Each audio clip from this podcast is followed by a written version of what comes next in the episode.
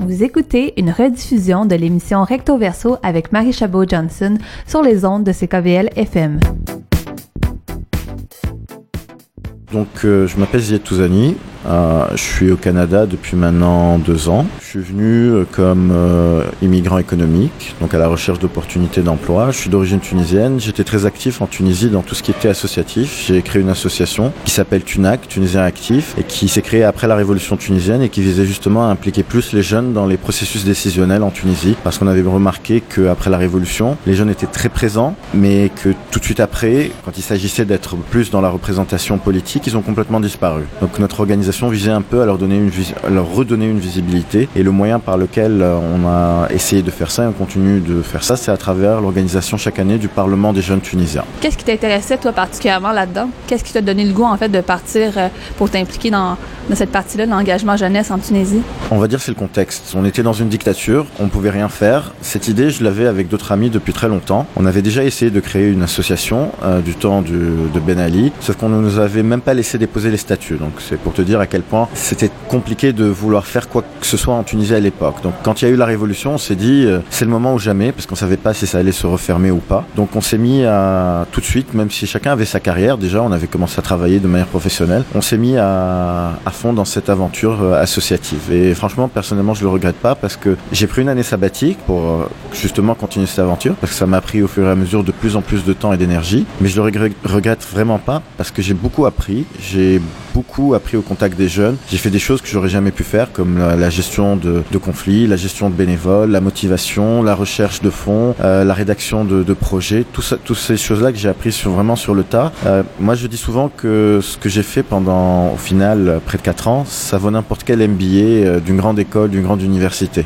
Parce que j'ai fait des choses vraiment pratiques, tout en essayant de lire autour pour essayer de comprendre comment faire au mieux. Et là, comme tu l'as dit, tu es venu au Canada il y a quelques temps. Qu'est-ce qui t'a donné le goût de continuer un peu euh, la partie d'engagement jeunesse? Est-ce que tu continues aussi ton implication en Tunisie ou est-ce que tu t'impliques davantage maintenant au Québec? On va dire les deux parce que euh, je continue à m'impliquer avec l'association. Et d'ailleurs euh, ce matin je continue à faire un Skype avec des membres de l'association parce qu'on est en train d'organiser la semaine prochaine, on va organiser la semaine prochaine euh, dans les cadres des commémorations de la fin de la Seconde Guerre mondiale en Normandie en France, un forum euro-tunisien pour la paix dont notre association est partenaire. Et donc on est en, train encore de finaliser les derniers détails parce que c'est toujours très compliqué d'organiser de, des événements comme ça. Donc je continue à m'impliquer, que je le veuille ou non, je veux dire j'essaie de, de déléguer beaucoup sauf qu'on continue à me sollicité sur plein de points. Donc je continue. Arrivé ici, j'ai voulu continuer ça parce qu'au final, c'est euh, comme, euh, on va dire, euh, j'ai attrapé ça. J'ai besoin maintenant de m'impliquer. Euh, surtout que j'ai vu ça comme un très bon moyen de pouvoir m'intégrer ici. Je pense que un des, euh,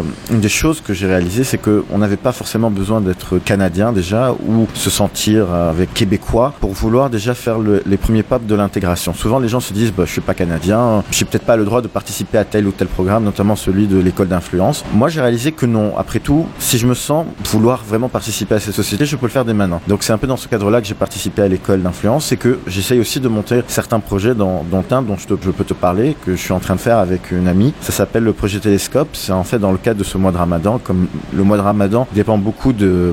C'est un... Il, il suit un calendrier lunaire et notamment le début et la fin du Ramadan, c'est en fonction de l'observation de la Lune. Donc on a voulu faire un événement pour justement observer la Lune sur le parc euh, Mont-Royal et inviter des gens de la communauté euh, musulmane, parce que c'est des choses qui nous intéressent, et aussi des gens de, des, des, euh, des banlieues, bien des quartiers dans lesquels euh, ces gens-là côtoient ces, ces, personnes d'origine musulmane, pour justement essayer de créer un peu de lien entre eux, parce que je pense que ça, ça manque beaucoup. On s'en est beaucoup rendu compte depuis l'attentat terroriste qu'il y a eu à Québec, donc je crois que c'était l'année dernière, oui, c'était l'année dernière. Donc je pense qu'il y a beaucoup à faire pour justement faciliter cette intégration. Et encore une fois, je pense qu'on n'a pas besoin d'avoir un passeport pour dire maintenant je peux commencer mon intégration. Je pense que c'est vraiment un processus personnel qui peut se faire à n'importe quel moment. Donc tu dirais, est-ce que tu parles davantage de la question de la communauté d'accueil par rapport aux communautés immigrantes ou davantage par rapport aux communautés musulmanes, par rapport aux communautés qui sont non musulmanes? Les deux. Je pense que les deux, la communauté musulmane doit aussi faire un, un effort d'intégration et on doit l'accompagner par rapport à ça parce que je pense que c'est pas du tout facile quand on vient d'une un, autre culture, d'un autre pays, arriver comme ça. C'est pas facile. Je pense que c'est plus facile au Canada, par exemple, qu'en France ou autre part. Parce qu'ici, au moins, il n'y a pas un a priori qui dit euh, on est tous canadien de souche. Euh, toi, tu peux pas te dire canadien. On est dans ce pays, tout le monde est venu à un moment ou à un autre d'un endroit. Et ça fait pas 1000 ans, ça fait peut-être 300 ans. Donc je pense que cet a priori permet justement aux gens qui arrivent d'avoir une intégration plus facile. Parce qu'après tout, c'est juste une question de temps. Et de l'autre côté aussi, donc après l'attentat de Québec, je pense que on se rend compte que c'est pas aussi facile non plus pour intégrer une population, euh, on va dire étrangère, peut-être avec une autre religion. Ça se fait pas aussi facilement ou aussi naturellement que ça. Et peut-être que justement pour créer des, des, liens, du lien social entre les deux, casser un peu les stéréotypes, montrer que justement, parce que au final les stéréotypes c'est très facile, ça s'est véhiculé très facilement par euh, par Facebook, par les médias sociaux et des fois même par les, les médias tout court. Euh, donc voilà, je pense que c'est vraiment dans les deux sens que que le, travail doit se faire. Et aussi, on, faut euh, faut le dire, je veux dire, être musulman et être immigrant, c'est deux catégories qui sont pas nécessairement la même en même temps. Puis tu me parlais beaucoup de par rapport à comment on fait pour pour s'intégrer, mais moi je mettrais mon petit point pour dire comment aussi est-ce que s'ouvre les œillères quand on est la communauté d'accueil. Donc je rajouterais ça là-dedans. Mais on voit quand même que tu es très animé par tout ce qui est participation parce que ça fait pas si longtemps. Puis là, tu déjà tu mets tes racines à essayer de pouvoir t'impliquer. Qu'est-ce qui t'anime particulièrement là-dedans? Pourquoi tu voulais faire ça même ici? Je pense que parce que j'ai beaucoup lu par rapport à ces problématiques-là et je pense que je voulais, je voulais m'inscrire dans une démarche active dès le début. Je voulais pas être passif en attendant que on m'intègre entre guillemets ou que ça s'intègre tout seul. Je voulais vraiment être proactif et faire cet effort d'intégration par moi-même dès le début parce que je pense que moi-même à mon niveau, là dans ma recherche d'emploi par exemple, j'ai beaucoup de difficultés. Je pense que le fait que j'ai un, prénom d'origine euh, arabe, maghrébine, ça joue. Je veux dire, faut pas, faut pas être naïf. J'ai eu, euh, j'ai eu quelques expériences assez négatives par rapport à ça, même des petites expériences qui te font sentir qu'il y a, il y a quand même une méfiance par rapport à ça. Donc euh, c'est pour ça que je voulais faire cette intégration dès le début. J'ai pas envie qu'un jour quelqu'un me vienne et me dise toi t'es pas canadien ou toi pourquoi tu parles au nom du Québec, tu es pas québécois. Après tout tu n'es qu'un immigrant. Donc je pense que j'aurais vraiment pas envie d'avoir ce discours un jour. Donc c'est pour ça que dès maintenant je fais ce, cet effort là pour que personne un jour vienne me dire si par exemple dans 5 ans je décide de me présenter pour des élections municipales, j'ai pas envie que quelqu'un vienne me dire mais après tout toi mais combien ça fait de temps que tu es ici? Ça fait quoi 5 ans? Bon mais je suis pas si sûr que tu puisses vraiment Non, j'ai pas envie d'entendre ce genre de discours parce que je pense que c'est vraiment quelque chose de très personnel. Quand on est vraiment animé par ça, on, peut s'intégrer très vite. Mais ça, j'ai l'impression qu'on peut pas vraiment contrôler euh, le message que les autres vont, euh, vont dire puis percevoir de toi. Mais là, tu dis justement que peut-être qu'un jour tu voudrais peut-être te présenter en politique. Est-ce que c'est une des aspirations que, que, tu as de te présenter en politique partisane?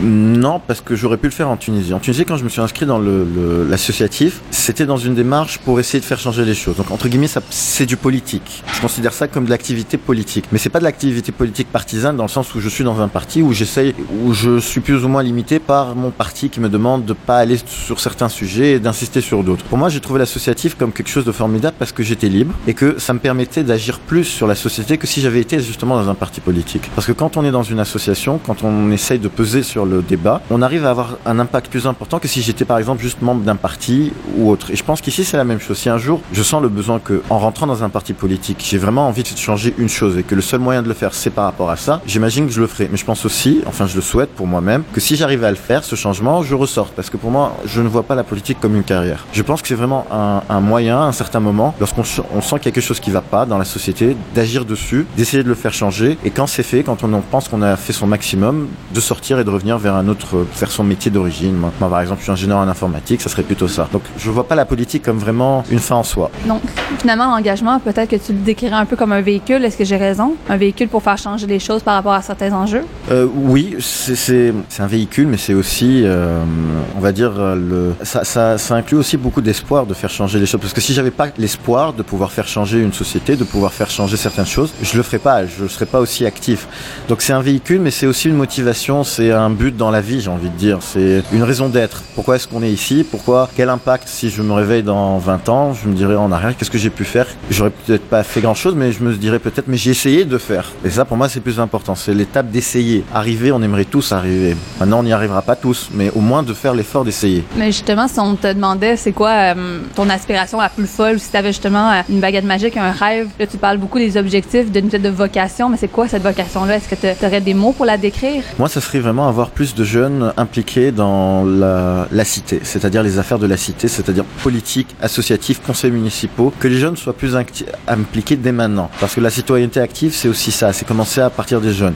C'est ça pour moi un de mes, une, un des objectifs que, que je visais lorsque j'ai fait l'association Tunact en Tunisie, c'était de pouvoir donner justement à ces jeunes, parce que c'est eux qui vont, parce que les décisions qui sont prises maintenant, que ce soit par les politiques, des décisions d'augmentation d'impôts, de prêts, d'emprunts ou autres, qui c'est qui va les payer? Ça va être ma génération à moi, lorsqu'elle va être active, quand elle va arriver à 40 ans. Et moi, ce que je voudrais, c'est qu'on décide pas à notre place, que dès maintenant, les jeunes aient leur mot à dire. Et le fait aussi qu'ils se sentent engagés les rend beaucoup plus responsables. Plus responsables par rapport à leur ville, par rapport à leur rue, par rapport à, leur école. Donc c'est ça un peu l'objectif qui m'anime. Parce que je vois, il faut dire aussi qu'il faut comprendre d'où je viens. Je viens d'une société qui était fermée, une société où euh, on n'avait pas de liberté de parole, où, rien ne bougeait. Quand on est dans une société comme la société canadienne, moi je le dis tout le temps, les gens ici ne réalisent pas la chance qu'ils ont d'être dans une société démocratique où ils peuvent s'exprimer, où ils ont des opportunités pour s'exprimer et, agir. Ils ont des fonds, que ce soit de la municipalité, de la mairie, de la province, du gouvernement pour faire des projets. Tout ça, c'est fantastique.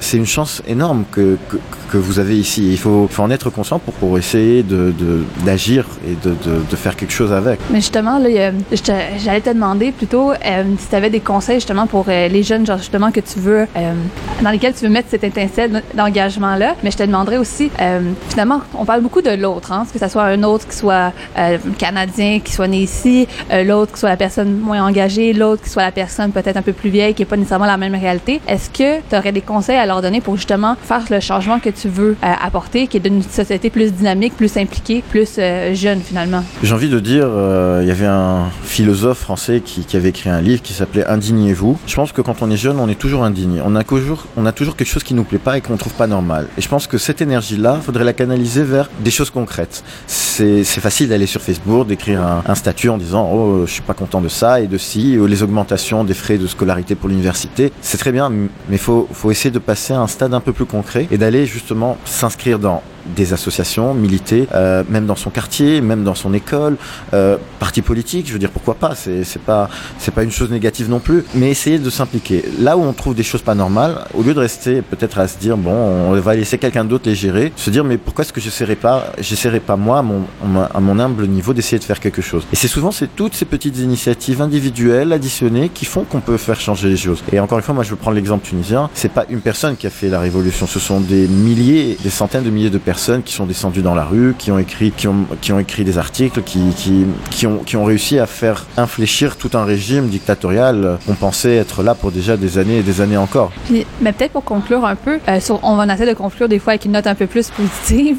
Si tu avais une note d'espoir un peu, qu'est-ce qu'on doit te souhaiter pour ton engagement ici au Québec ou, ou même en Tunisie? Qu'est-ce qu'on pourrait souhaiter? Je pense euh, de réussir. Hein? Bah, c'est le souhait que j'aimerais avoir, de pouvoir réussir, de pouvoir être soutenu, parce qu'on n'est pas seul, on n'est jamais seul quand on fait quelque chose comme ça. Et moi, que je dis souvent aux gens de mon association, euh, vous n'êtes pas tout seul. Une association, c'est beaucoup de monde, même si souvent il n'y a qu'une seule personne qui la représente de manière officielle ou en tant que porte-parole. Il y a tout un travail derrière de plein, plein, plein de personnes. Donc être soutenu, je pense que ça aussi, ça serait vraiment soutenu moralement par l'aide, financièrement. Il y a différents types de soutien possibles. Finalement, c'est de créer un mouvement, c'est ça un peu? Je dirais créer euh, des, euh, une motivation, un mouvement, oui, une implication personnelle. C'est on peut, mouvement, je, je souhaiterais vraiment créer un mouvement. J'ai pas la prétention, hein, je veux dire, c'est. Mais ça serait, ça serait super si on pouvait créer vraiment un mouvement où les jeunes puissent prendre conscience, parce que encore une fois, il y a, il y a beaucoup de facilités maintenant. Il y a les nouvelles technologies, il y a les réseaux sociaux, il y a Internet. Il y a plusieurs moyens de pouvoir impacter sa société euh, sans devoir se déplacer ou autre. Donc euh, faut, faut vraiment pouvoir saisir tout ça et prendre conscience de tout ça, c'est aussi un de mes objectifs. Particulièrement en Tunisie ici, les gens sont beaucoup plus conscients, mais en Tunisie, quand on a été, on va dire, assommé euh, dans une dictature, on n'a pas conscience de tout ça. La citoyenneté, souvent, on parle encore de la Tunisie, les gens voient l'État comme quelqu'un qui, qui qui a le devoir de faire beaucoup de choses, mais on voit jamais nous ce qu'on doit faire pour l'État.